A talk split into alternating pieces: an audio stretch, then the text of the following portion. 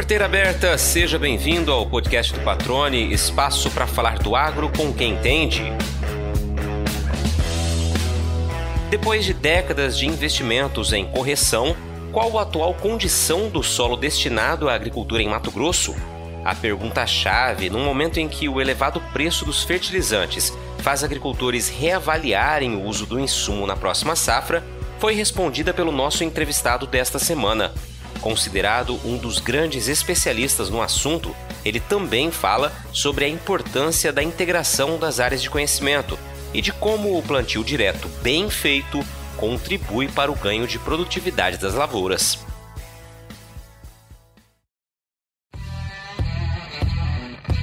Com mais de 25 anos de estudos, pesquisas e trabalhos relacionados à fertilidade do solo, o Leandro Zancanaro é um agrônomo que encontrou em Mato Grosso o terreno fértil para construir a vida profissional.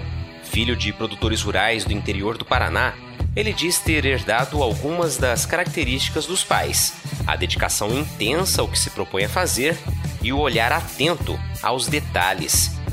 Mestre em ciência do solo, valoriza os professores e mentores que o incentivaram a superar desafios para conseguir chegar mais longe. Fala que incorporar tecnologia é aplicar conhecimento na prática e afirma que a agricultura brasileira constrói oportunidades e tem ajudado a melhorar a vida do solo.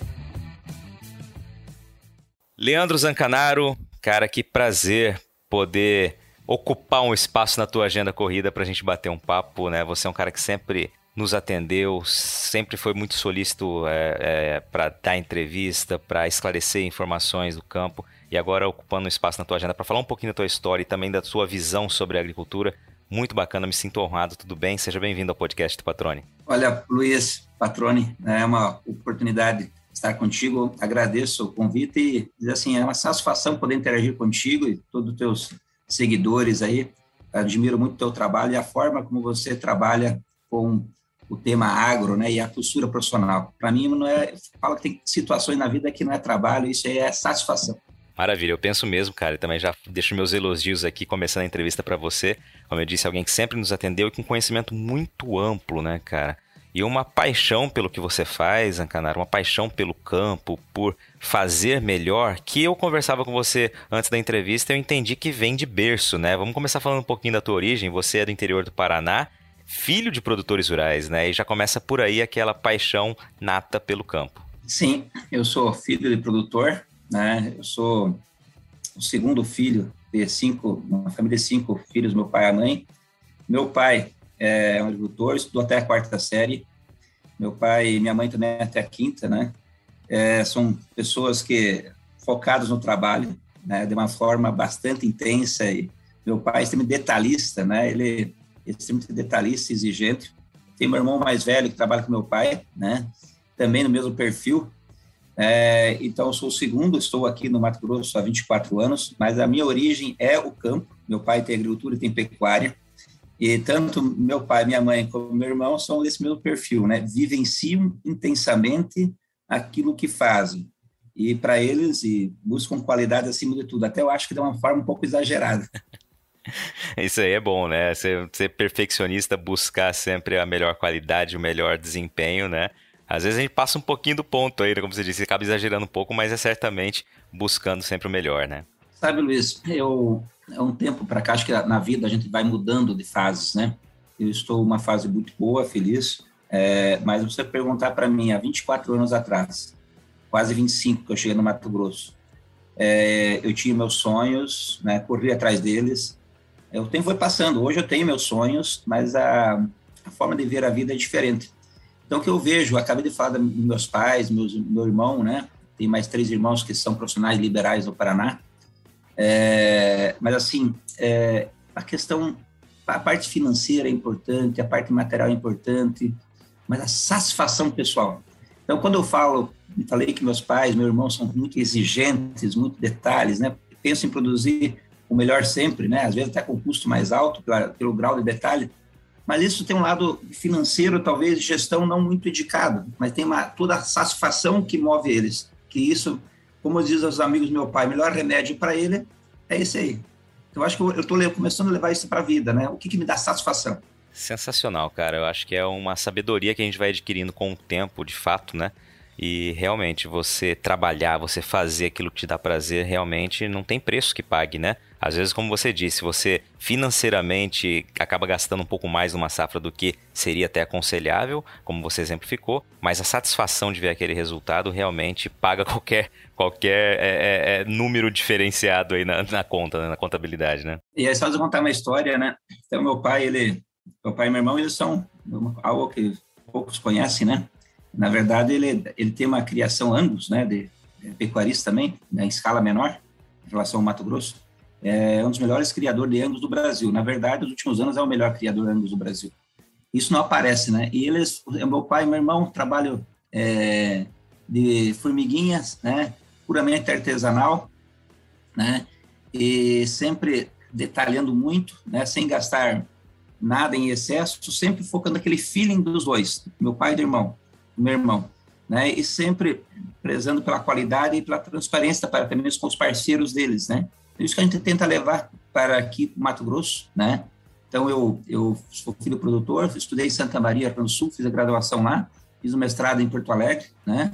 E depois tive a oportunidade de trabalhar por 24 anos, né, na Fundação Mato Grosso, aqui sou muito, muito, muito, muito grato, né? E chego depois de 24 anos, né, acho que é hora também de dar oportunidade para outros, né? E agora estou num novo desafio, né? Mas dizer assim, a origem é o campo, a, os valores eu aprendi com meu pai e minha mãe, e esse, essa paixão pela agricultura e pelo campo vem deles, né? E tem essa questão de, de quando a gente fala de talvez investir um pouco mais, não é, é investir o que é necessário, eles investem o que é necessário, mas eles se dedicam tanto, né? Eles se dedicam tanto, né? Em que o tempo deles acaba é sendo mal, mal aproveitado no sentido que é full time, full time naquilo que eles fazem, né? Mas isso que dá alegria para eles, isso que dá satisfação, isso que importa. Perfeitamente. É, você disse que é do interior do Paraná, você é de Cascavel, né? E seus pais continuam, seu pai continua produzindo lá em Cascavel. Você falou do, de Angus, eles também fazem agricultura ainda? É, de Cascavel, nasci lá, meus pais ainda é agricultor e pecuarista lá, né? Tem agricultura e tem pecuária, né? Fazem há muito tempo, desde criança eu eu convivi com essa integração lavoura-pecuária.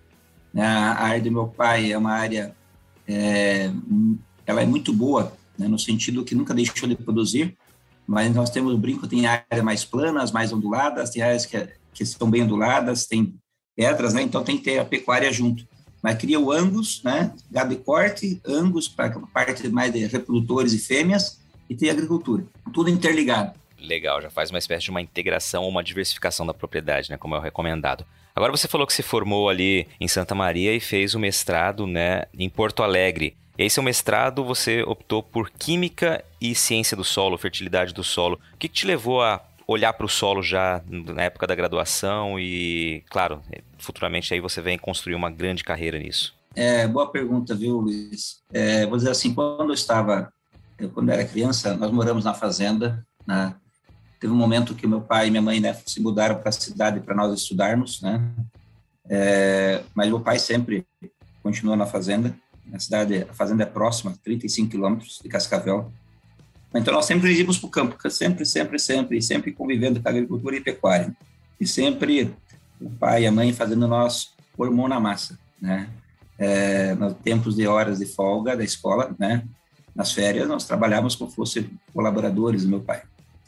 Então, isso criou gosto em nós todos.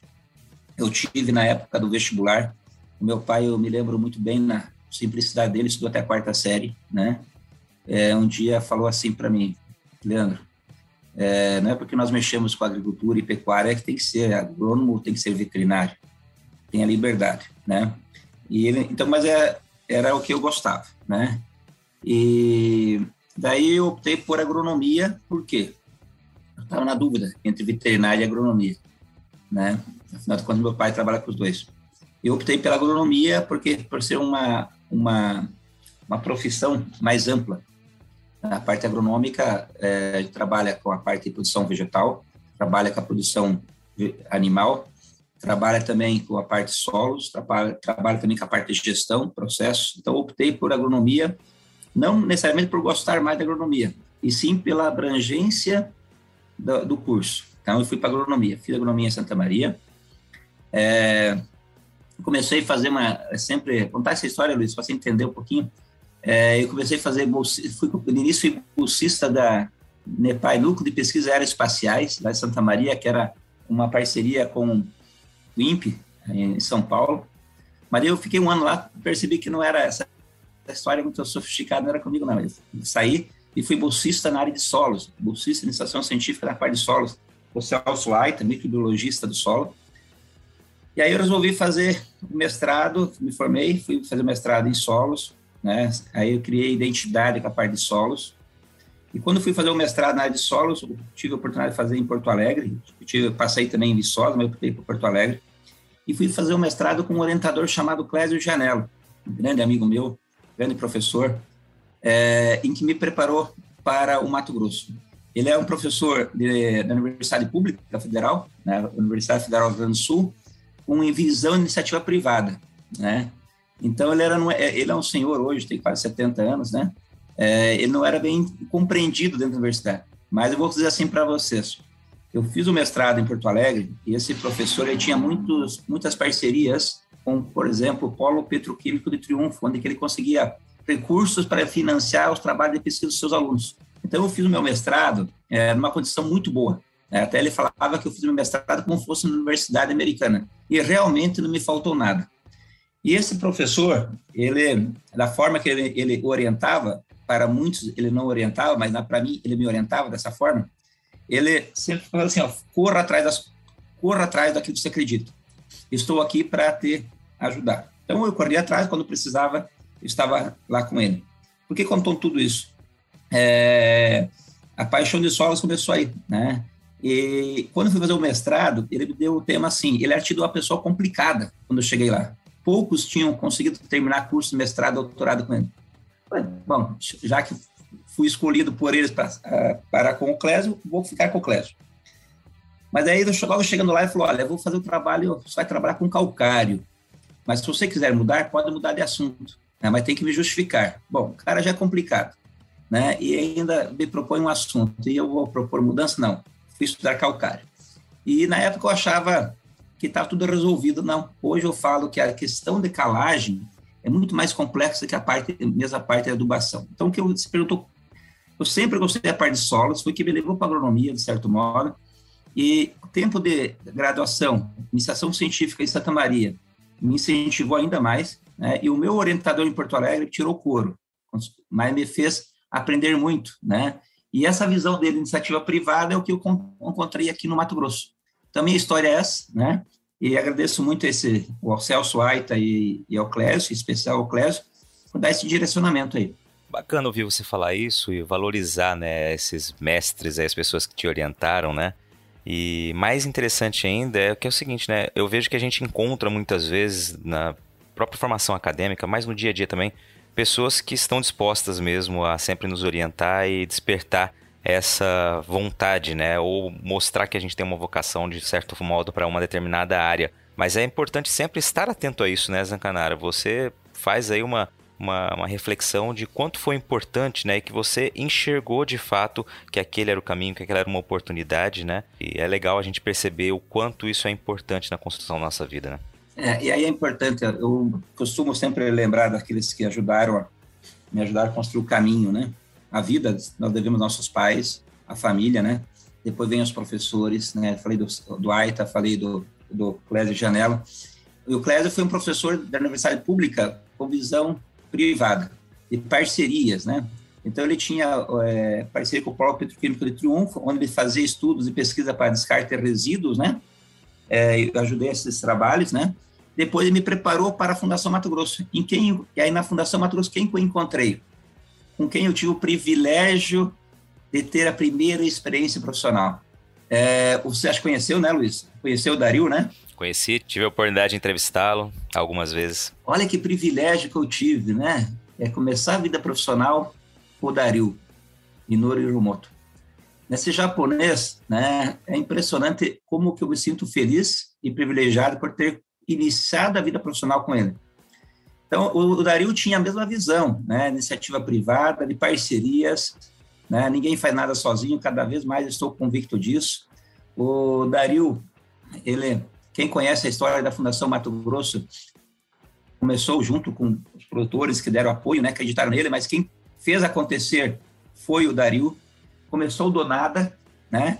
Começou de um sonho e construiu a Fundação Mato Grosso, que é uma referência hoje. Então, eu tive a oportunidade de começar a minha vida profissional com o Dario, que que me ensinou muito. Contar um episódio para vocês aí, acho que é válido, né? Os primeiros anos, né? Eu cheguei em junho, final de junho de, 90, de 97. Daí fui montar um trabalho, né? É, junto com a Embrapa, Londrina. É, nós tínhamos mesmo, tinha o Sandro Grespan, que é consultor hoje aqui em Campo Novo, grande amigo meu, junto, né? Ele começou, coordenou o trabalho de solos de início. Mas daí eu fui montar um trabalho lá em, na Serra Petrovina, calibração de, de micronutrientes em função da acidez do solo. Daí, eu, é a primeira experiência minha profissional, fui montar um experimento, agradeço muito a Fazenda Bahia, Grupo Polato, ao Bentão, né, que me apoiou sempre. Montei a primeira, fui montar o primeiro experimento lá, a semeadora saída da, da revisão, não semeou direito. Aí eu replantei a segunda vez. Aí aconteceu um outro problema lá, resolvi plantar a terceira vez. Né, da terceira vez ficou bom. Daí isso foi em outubro, novembro, né?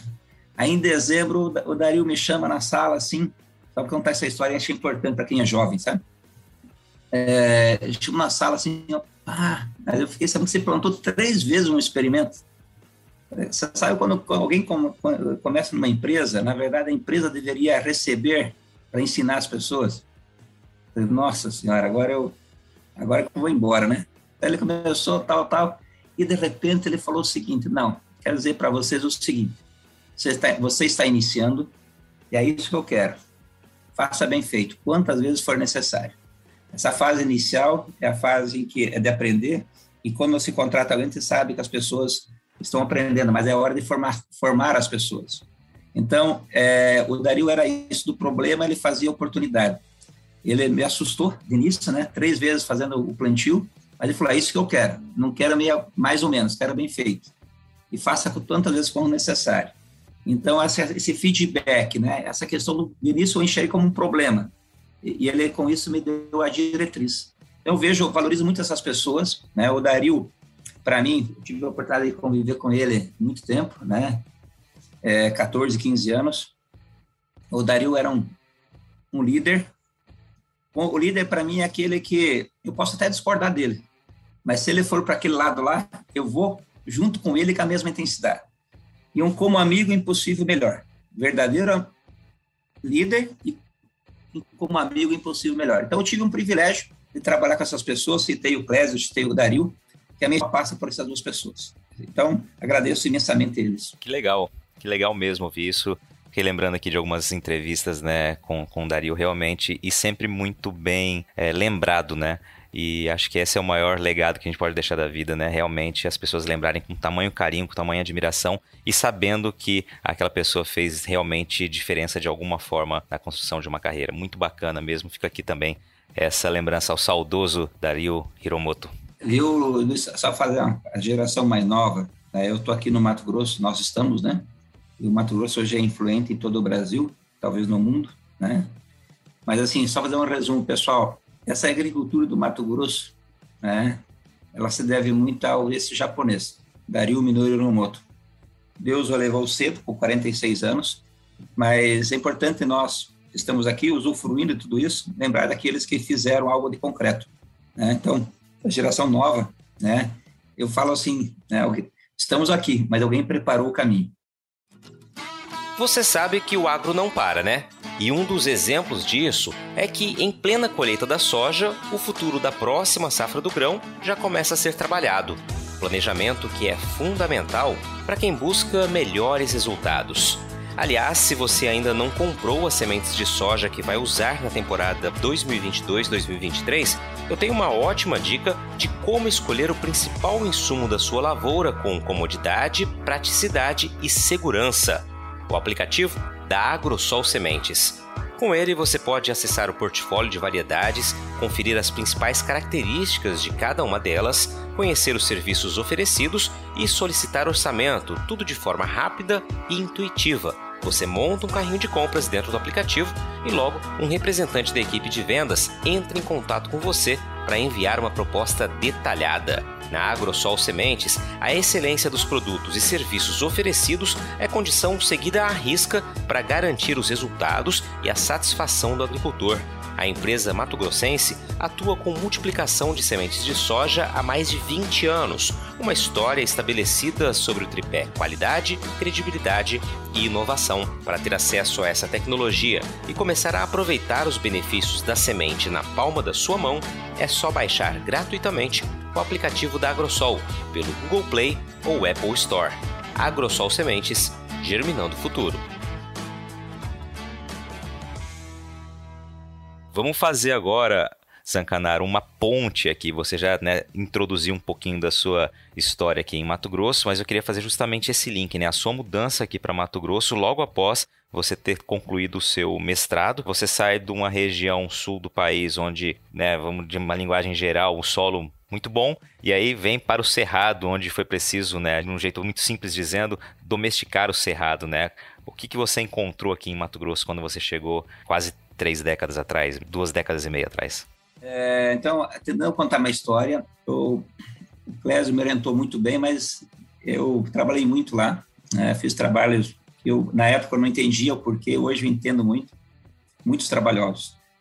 É, aí o Clésio me, me convidou para fazer o doutorado, e como o mestrado, o mestrado ele foi muito esgotante, né, ainda fui a última turma que conseguia ter seis meses de progressão da bolsa, eu fiz meu mestrado dois anos e meio, acho que os melhores mestrados da época. Então eu cansei muito, sabe? Eu fiquei um pouco chateado com ele e tal. Daí ele convidou para fazer doutorado. E eu não, eu abri mão do doutorado e falei para ele que eu queria trabalhar, né? Eu queria dar um tempo entre o mestrado e o doutorado. Ele não aceitou muito na época, mas, né? Mas teve um dia que o Clovis Borg, da Embrapa Londrina, né, outro pesquisador antigo, que eu gosto de lembrar, ligou para ele ele falou, ah, preciso de um, de um, profissional assim, assim, assado, assim, com mestrado. Você tem alguém para indicar? Daí ele me indicou, contra a vontade ele me indicou. Né? Daí eu, através, eu cheguei aqui no Mato Grosso, conversei com o Dario e com o Gilberto Gellner, na época, que era o presidente da fundação, e vim trabalhar aqui, né? E realmente eu não entendia nada de cerrado, né? Não sei se entendo alguma coisa hoje, mas no passado nada, né? E, e muita coisa para fazer, né? O coloca aí há 25 anos atrás, né? Nós tínhamos uma visão de uma, naquela época estávamos ainda já tinha agricultura no estado, 2 milhões e meio, 3 milhões de hectares, menos que isso talvez, menos 2,5. É, então estamos na fase de correção do solo, correção da acidez, correção de fósforo, correção de micronutrientes. Micronutrientes está muito comentado na época. Então nós temos muito mais trabalhos é, focados em correções de solo, totalmente diferente do que nós vimos, vimos é, tínhamos acompanhado lá. Mas uma fase de aprendizado muito grande. Né? Então, para mim foi um desafio grande, tive o apoio do Sandro Vespan, quem agradeço, está em Campo Novo do Parecis, né? conduziu o, o, nosso PMA, o nome do projeto inicial por três anos, né? depois eu continuei. Então, a, a diferença foi grande, mas o desafio foi maior ainda. Né? E, e a liberdade que nós tínhamos para executar o trabalho era muito grande. O, o Dario, ele nos dava liberdade total, né? e não tínhamos estrutura nenhuma, né? Quem vê a Fundação Mato Grosso hoje vê uma estrutura muito boa, não tínhamos estrutura nenhuma. Nós éramos auxiliares, nós éramos agrônomos, nós éramos pesquisadores, nós éramos consultores, nós éramos braçais, né? Então, é bonito lembrar dessa, dessa história. Rodava-se muito sem estrutura, mas, de novo, tudo dava prazer, satisfação, né? Então, a, a mudança foi grande, Luiz, né? Mas eu vejo que hoje, na agricultura, nós estamos numa outra fase, né? Porém, o que nós aprendemos naquela época é fundamental para entender a fase atual. Eu, o, o outro recado que eu falo para a geração nova, pessoal, o novo, o presente, ele é fundamental, o futuro é fundamental, mas vamos procurar entender um pouquinho mais o que, que nos trouxe até aqui. O que, nos o que nos trouxe até aqui é que nos dará sustento para o futuro. Então, eu sinto orgulho já poder ter uma história aí e dizer que o, o passado ajuda a ter um presente mais seguro futuro mais promissor. Interessantíssimo. E você aborda um tema agora que é justamente a transformação desse solo. Você falou em correção, e claro, tudo que foi é, sendo incorporado em fertilidade ao longo dessas duas décadas e meia, né? Qual a realidade que você vê hoje do solo de maneira geral aqui em Mato Grosso dos Solos, né? Comparado ao quando você chegou aqui? Mas vamos lá, excepcional pergunta, Luiz. Vamos dizer assim, o que, que mudou? Né? Na verdade, não mudou muita coisa. É que nós que não percebemos. Bom, se você for abrir, se o Luiz Patrone for abrir uma área hoje, de cerrado, abrir uma área de pastagem degradada, aqueles conceitos de correção do solo, aqueles conceitos de correção de fósforo, correção de nutrientes, micronutrientes, são extremamente válidos. Então, aquele conhecimento gerado há um tempo atrás, não importa se é um, 10, 20, 25 anos atrás, 40 anos atrás, eu valorizo muito a base da correção do solo que os antigos desenvolveram. Né? Aquilo é válido, isso é atual. Hoje nós temos o costume de ignorar o passado. Para quem for abrir uma área, né, aquele, tudo aquilo que foi pesquisado e definido pelos nossos antecedentes, daí, né, os, os professores, pesquisadores mais antigos, é válido, pessoal. Nada mudou, a dinâmica do solo não mudou. O que mudou foi o seguinte, é que com o tempo a gente foi corrigindo o solo, né? O solo que era ácido deixou de ser ácido, ou já, partiu, já foi elevado a uma condição de acidez adequada. Aquele solo que era muito pobre em fósforo, devido a, a sua a dinâmica do fósforo, nós colocamos mais fósforo que o que a, que a exportação sempre foi acumulando fósforo. Hoje nós temos áreas com alto de fósforo. Nós temos áreas com, com ao longo do tempo, com calcário revolvendo, né? O, e o feito de, de dos fertilizantes no solo já corrigido de profundidade. Com isso, nós começamos a fazer duas safras por ano, por necessidade do produtor. Quem, quem introduziu duas safras por ano foi o produtor, não foi a pesquisa. O produtor ele viu a necessidade de diluir o custo fixo da sua propriedade. Ao mesmo tempo, o Dario falava o seguinte, né? Do problema faça uma oportunidade. Quer ver um exemplo? Veio a ferrugem. Em função da ferrugem, né? Qual é a melhor estratégia para ferrugem da soja? Escape primeiro. É, uma, é, é o escape, uma estratégia de manejo de fitossanidade. Se expor menos, é, se, se expor menos ao, ao, ao patógeno, no caso. Então, com a ferrugem, o produtor ele antecipou o plantio, com, com isso ele antecipou o plantio de o seu custo fixo. Então, ele antecipando o plantio, fugindo da ferrugem, ele começou a fazer milho, algodão na segunda safra, intensificou o sistema de cultivo. E aí nós, se nós começamos aí, quem dizia que numa, quem dizia na época que o Mato Grosso poderia acumular resíduos sobre a superfície? Quando nós começamos um trabalho de longa duração na Fundação Mato Grosso com o sistema de produção, as pessoas falavam, há 13, 14 anos atrás, as pessoas falavam que o Mato Grosso não acumulava resíduo. Com a intensificação de cultivo, em função da, da necessidade de lição do custo fixo, fugir da ferrugem, com o, o, empenho das empresas melhorando genética de soja, de ter materiais precoces mais produtivos, nós começamos a plantar mais cedo e colher mais cedo. Automaticamente cobrimos a área com algodão, milho, braquiária, milheto, crotalária. Fizemos massa na segunda safra mudando o sistema de produção, mudou toda a dinâmica de tudo, a dinâmica da água, dinâmica dos nutrientes, dinâmica da acidez, né? O, é, dos nematóides, né? Então, se nós continuássemos naquele sistema antigo, os nematóides seriam ainda mais intensos que é hoje. Então, o que, que mudou? Foi o sistema de produção. Os conceitos não mudaram. O que mudou foi o sistema de produção. O sistema de produção é a sequência de culturas que eu organizo em função da minha mão de obra, do meu capital, do meu perfil, da minha terra, né, ao longo do tempo. Mas isso é novo? Não. Tem vários professores, Pavan Miyazawa, é, pesquisadores do, do IAPAR, 1980, né, já falavam isso. Então, o que mudou foi o sistema de produção, em que o sistema de produção muda toda a dinâmica dos nutrientes, por exemplo, e da água. Mas isso já estava previsto. Então, a questão hoje, né, se for se abrir, foi abrir uma área, os conceitos antigos são muito bem aplicados de maneira pontual. Hoje, numa área depois de 20, 30 anos de plantio direto, ou com soja milho, soja que não é o sistema ideal, mas é o que nós conseguimos fazer, já pens... no passado pensava no ideal. Hoje eu penso no que é possível fazer, tecnicamente, financeiramente e operacionalmente. No soja milho, ele melhorou a nossa eficiência produtiva. Eu quero dizer assim para vocês, né, só para dizer, viu, Luiz, já, já, já encurto um pouco a resposta, para quem é jovem, eu tenho uma filha jovens, né, 16, 17 anos, é, muito bombardeada pela mídia. Quero falar para ela, quero falar para você, jovem, para vocês que são da mídia do grande centro, né, o caso do teu, caso, viu, Luiz? A agricultura brasileira, ela não destrói, ela constrói. O Dario mostrava aqui como que esse Mato Grosso ela é o que é pela agricultura.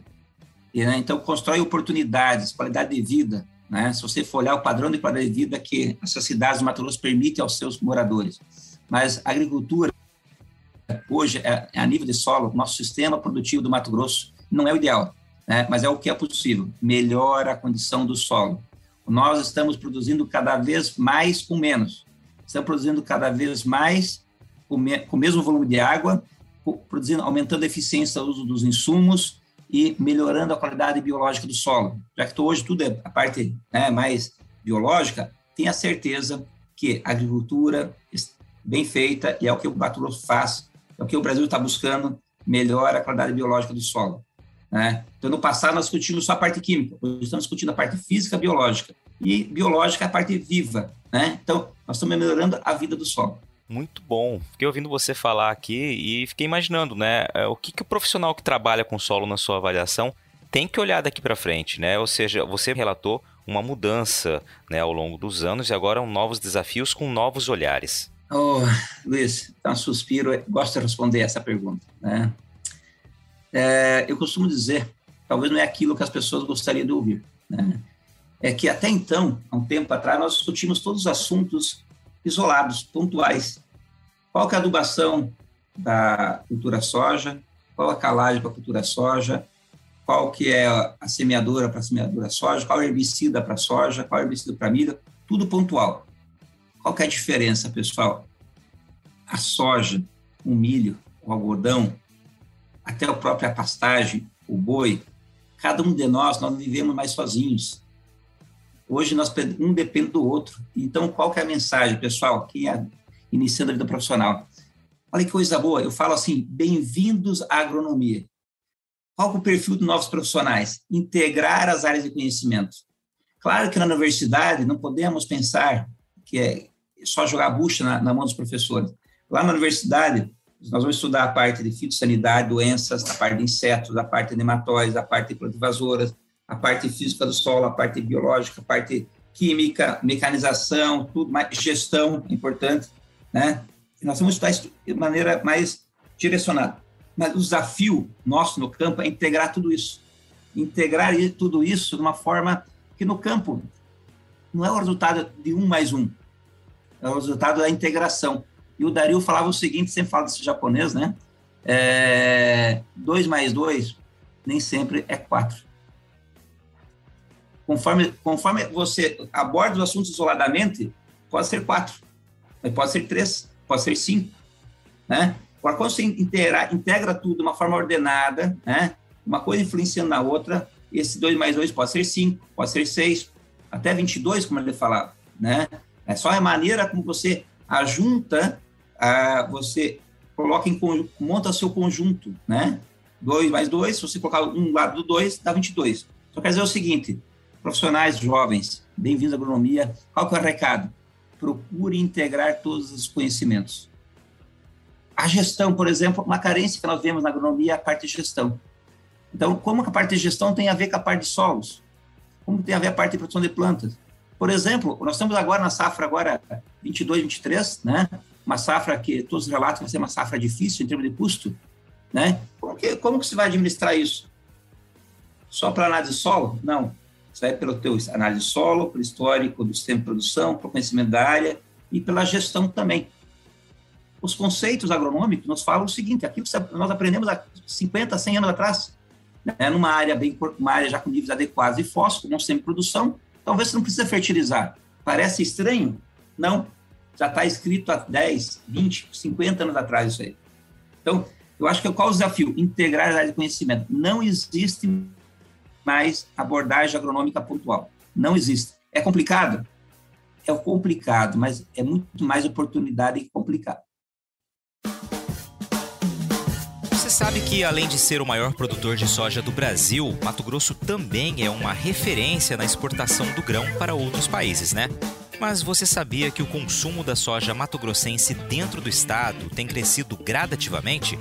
É, nas últimas quatro safras, o aumento médio da nossa demanda interna girou em torno de 5% ao ano, resultado direto do investimento na verticalização da produção. como o que é feito pela RUT Brasil. A empresa processa mais de mil toneladas de soja por dia, transformando o grão em farelo, que atende aos mercados nacional e internacional, e óleo, que é direcionado para a produção de biodiesel. Instalada no Distrito Industrial de Cuiabá, a fábrica vive um momento de expansão, com expectativa de ampliar já para o ano que vem a capacidade de processamento para 1.400 toneladas de soja por dia. Fundada em 2016 por empresários com mais de 30 anos de experiência no agronegócio, a RUT Brasil prioriza a qualidade dos produtos e serviços prestados, seguindo rigorosos programas de boas práticas de fabricação, com o orgulho de ser uma empresa que acredita em Mato Grosso.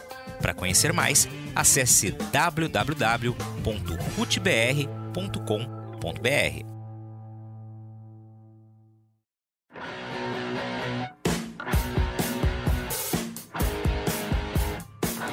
Você está ouvindo o podcast do Patrone. Agroinformação com quem entende.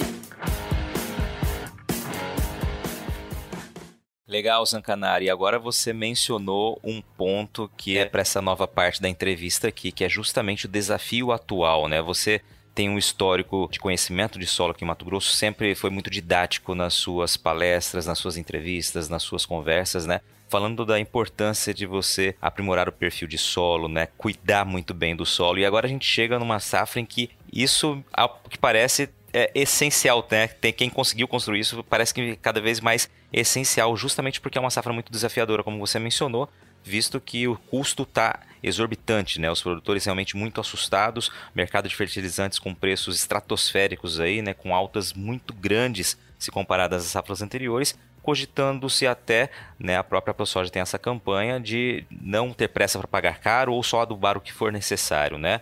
Queria que você falasse um pouquinho sobre isso, como que o produtor se vê nesse momento, qual solução, qual caminho ele deve seguir. Uma pergunta, eu não vou me ater nesse caso ao cenário pontual, mas assim, se o produtor, qual o caminho seguir, né? É, eu vou me colocar no papel do produtor, né? Claro que nós temos diversos perfis de produtores hoje, né? Mas ser, seja ele maior, seja ele menor, seja ele... Tem muitos produtores e engenheiros agrônomos, né? Então, vamos falar o produtor. É, com todo respeito, né? Tem muito produtor que já sabe, é, pela experiência, já, a experiência é muito importante, já sabe que deu certo e errado. Mas qual que é o recado para o produtor?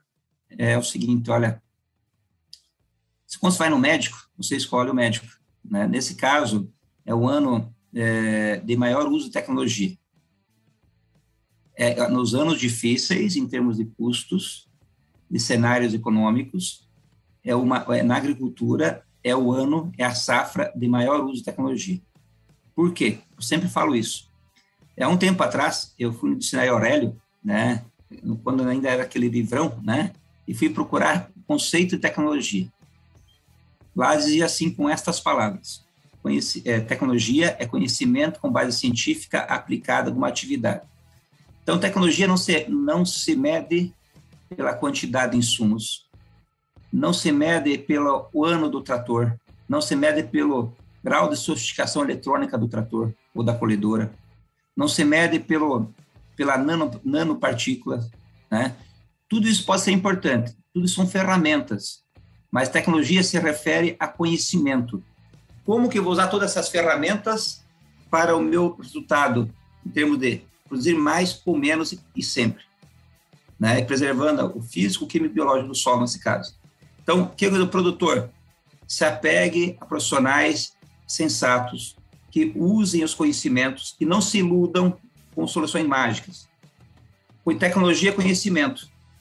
Dizer assim, Baseado nesse contexto, viu, Luiz? O produtor, eu vou falar para vocês, olha, é muito simples. Ó.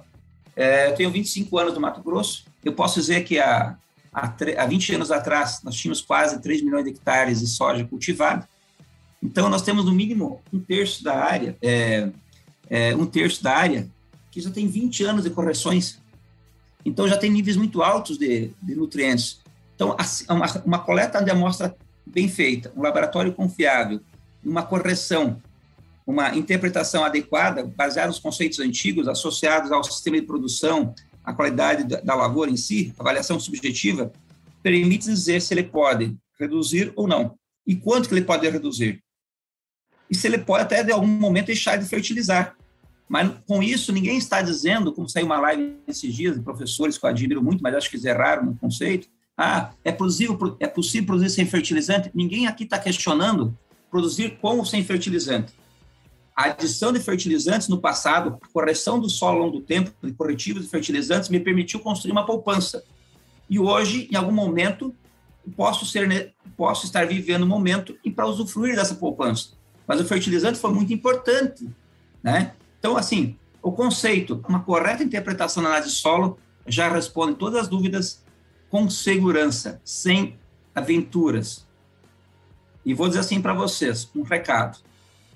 Quem apostou ao longo do tempo naquilo que, no básico bem feito e no que dá residual, pode ter certeza que para passar uma, duas safras, três safras, quatro safras, um ajuste bem fino na parte do bastão né, em que a teto produtivo não vai diminuir e não vai comprometer a longo prazo. Tá? Muito bem, aí eu te perguntaria algo que você acabou respondendo, mas vou fazer a pergunta mesmo assim, né? Qual seria o impacto de um ano sem adubação, visto que a gente tem um histórico de construção, como você destacou? É, Luiz, eu vou dizer assim, vai depender do diagnóstico, né?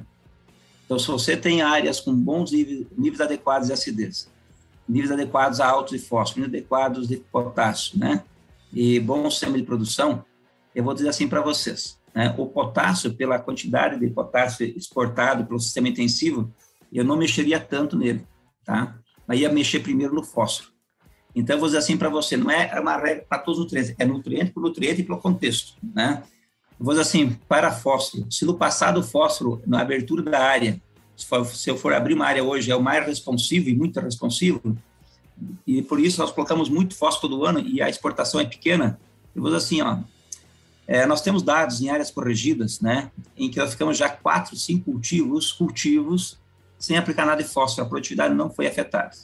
Então, o primeiro nutriente em áreas antigas de cultivo, vou falar um terço da área do Mato Grosso, poderia, um chute meu, um chute bem calibrado, um terço do Mato Grosso hoje não responde a fósforo.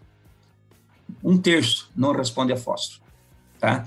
E aí vou dizer assim para vocês, olha uma, uma, provocação, isso é experiência prática, não está escrito, escrito em lugar nenhum no livro, em livros nenhum.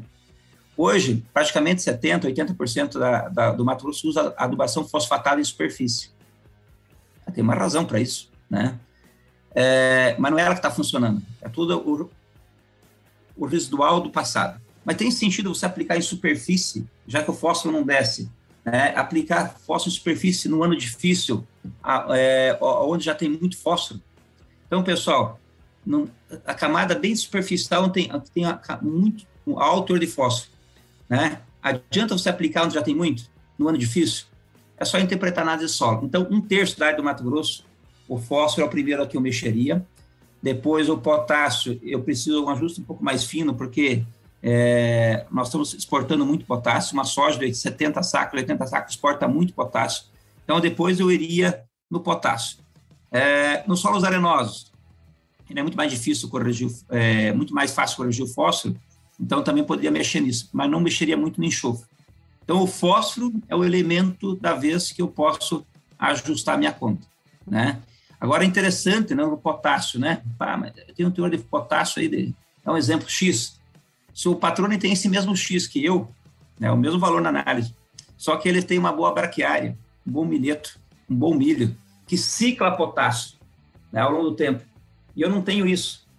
Ele pode ajustar para menos, maior segurança do que eu.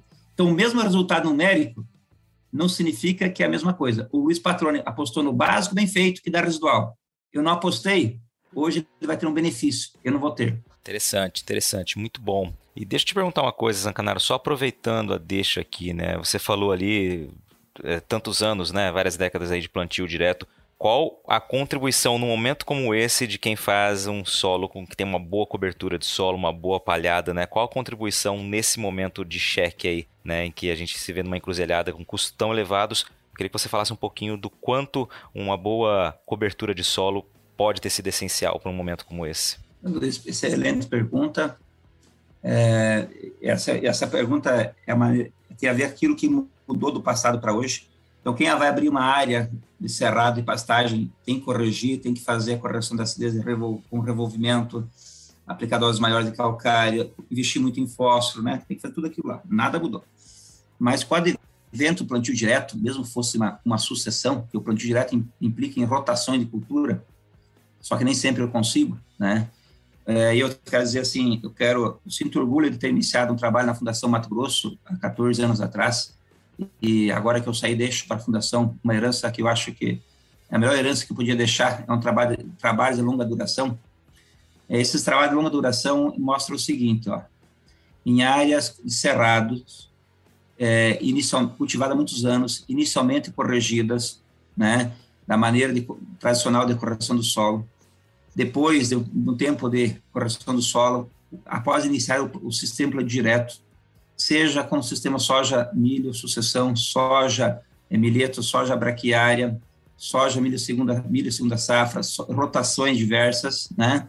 Eu vou dizer assim, em áreas quimicamente corrigidas, nenhum, nenhum, nenhum outra estratégia de manejo apresenta impacto maior na produtividade, na estabilidade de produção, na eficiência de uso de todos os insumos, inclusive água, fertilizantes, do que um bom sistema direto. É impressionante como que esse sistema agregou para o produtor. Mas assim, você está falando, e quanto que agrega? Eu posso dizer assim para vocês, contar uma história bem resumida. Um solo argiloso, quimicamente perfeito, né? na região de Tiquira, Rondonópolis, os seis primeiros anos não agregou nada, porque o solo estava corrigido, um solo muito bom. Do sexto, do sétimo até o décimo segundo ano, começou, no ano seco, começou a agregar 20 sacos, 29 sacos, quando começou a se colocar para trás muito precoce. Né? Então, anos secos, até 30 sacos. Em anos bons, 15 a 20 sacos. Daí, nos dois últimos anos, a chuva foi menos favorável, mas reduziu a produtividade, reduziu, mas ainda nós ficamos na casa de 60 a 65 sacos, enquanto que o sistema pobre de, de palhada, raiz de carbono, caiu para 40 sacos. Então, em áreas antigas de cultivo, o sistema plano direto bem feito, Invista no básico, bem feito, e no que dá residual. Eu falo para você que, ao longo do tempo, aumentou mais de 10 sacas de soja por hectare para o produtor. No mínimo. Tem dois fatores que eu quero dizer aqui para vocês que aumentou a média de Mato Grosso. As pessoas possam gostar ou não gostar, mas o sistema de produção, mesmo sucessão soja-milho, agregou no mínimo, ao longo do tempo, após sexto, sétimo, oitavo ano, 10, no mínimo 10 sacos de soja por hectare. E aí, e também a precocidade da soja. A precocidade da soja permitiu é, milho, investir mais no milho, investir mais no algodão, uma braquiária melhor, um milheto melhor, uma crotalária melhor, consórcios melhores. Então, a precocidade da soja melhorou sempre direto. Esse plano direto aumenta, ao longo do tempo, está contribuindo mais de 10 sacos de soja por hectare. E aí melhora a parte física do solo, química e biológica. E qual que é o recado disso, patrônimo? Nós temos esses dados mostrando o seguinte, que quem trabalhar apenas com a reposição por 13 anos, né, o teu teto produtivo não diminui, só aumenta.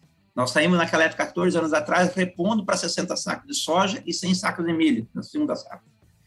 Depois de um tempo, nós chegamos a 90 sacas de soja e 150 sacos de milho.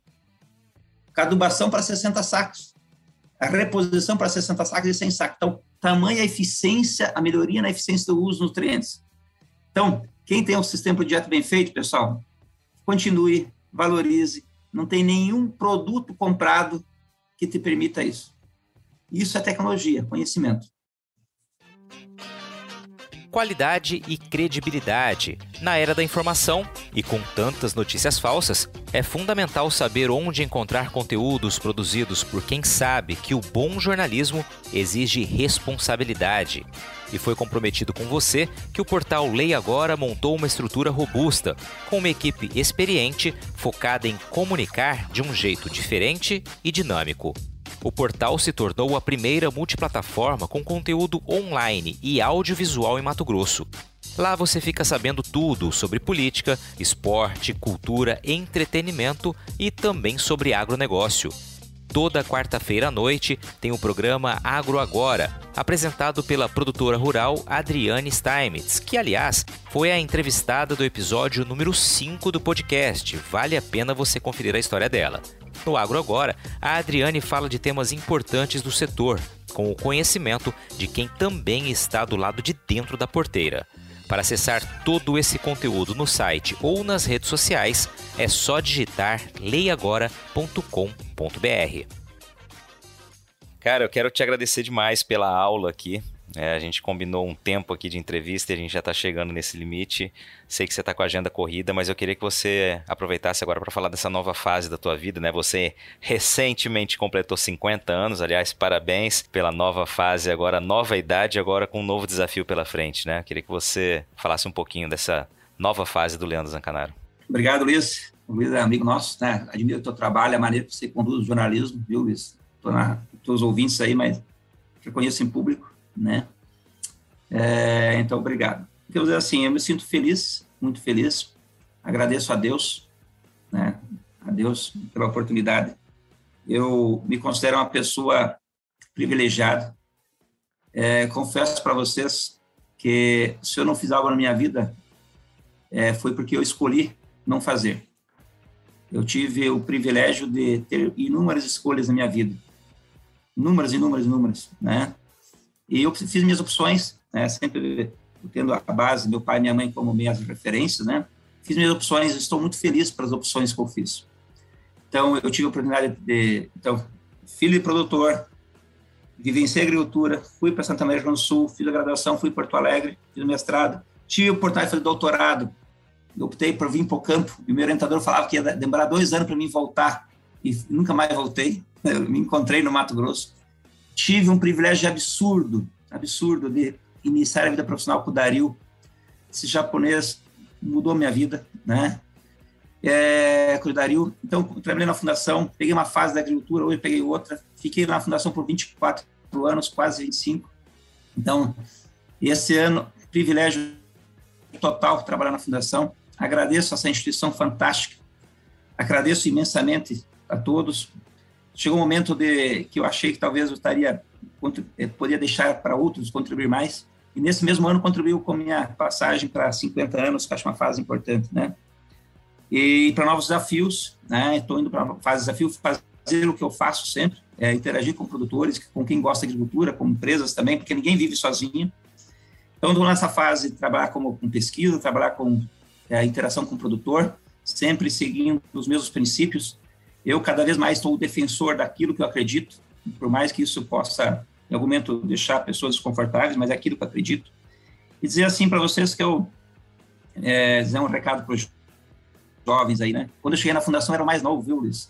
Eu hoje já invertei um pouquinho, mas dizer assim para vocês, olha, agronomia é muito, agronomia, agricultura, pecuária, atividade agrícola é muito bela, muito dinâmica. E, e o mundo ela vai, vai mudando. Nós temos essa agricultura digital, sem dúvida nenhuma, uma nova fase, né? Mas o nosso desafio é integrar essas novas fases com, a, com os conceitos, com as experiências, né? Integrar tudo, integrar conhecimentos, experiências, estratégias, né? E, e o que é bom, né? Nunca vai existir uma receita pronta. Na agricultura, na pecuária, na atividade agrícola, não existe. É cada um de nós que vamos construir o diagnóstico, em cima do diagnóstico, construir o quê? A estratégia de ação. Né? Então, o que, estou fazendo? É isso. Tenho o privilégio de estar interagindo com pessoas jovens, né? até porque no mundo digital são muito mais, é, são muito mais identificados do que eu. Então, esse é o recado. Eu estou numa fase nova em que, mais do que nunca, estou tentando praticar a integração. Acima de tudo, a integração de pessoas. Excelente, cara. Muitíssimo obrigado mesmo. Que seja um caminho muito próspero e com muito conhecimento compartilhado, como você sempre fez e marcou tua carreira assim. Obrigado, Luiz. Obrigado a vocês, ouvintes aí do Luiz. E continue com o seu trabalho, Luiz. E obrigado, viu? E aí, gostou do bate-papo? Então dá aquela força e compartilhe essa entrevista com os seus contatos. E olha, aproveita para mandar aquele feedback dizendo o que você está achando do podcast do Patrone. Pode criticar, elogiar, sugerir temas e pessoas para dividir boas histórias aqui nos próximos episódios. É só enviar uma mensagem lá no Instagram para @luispatrone que a gente troca uma ideia, viu? Então, gente, sucesso da porteira para dentro, força e fé da porteira para fora e vamos que vamos. Você ouviu o podcast do Patrone, agroinformação com quem entende.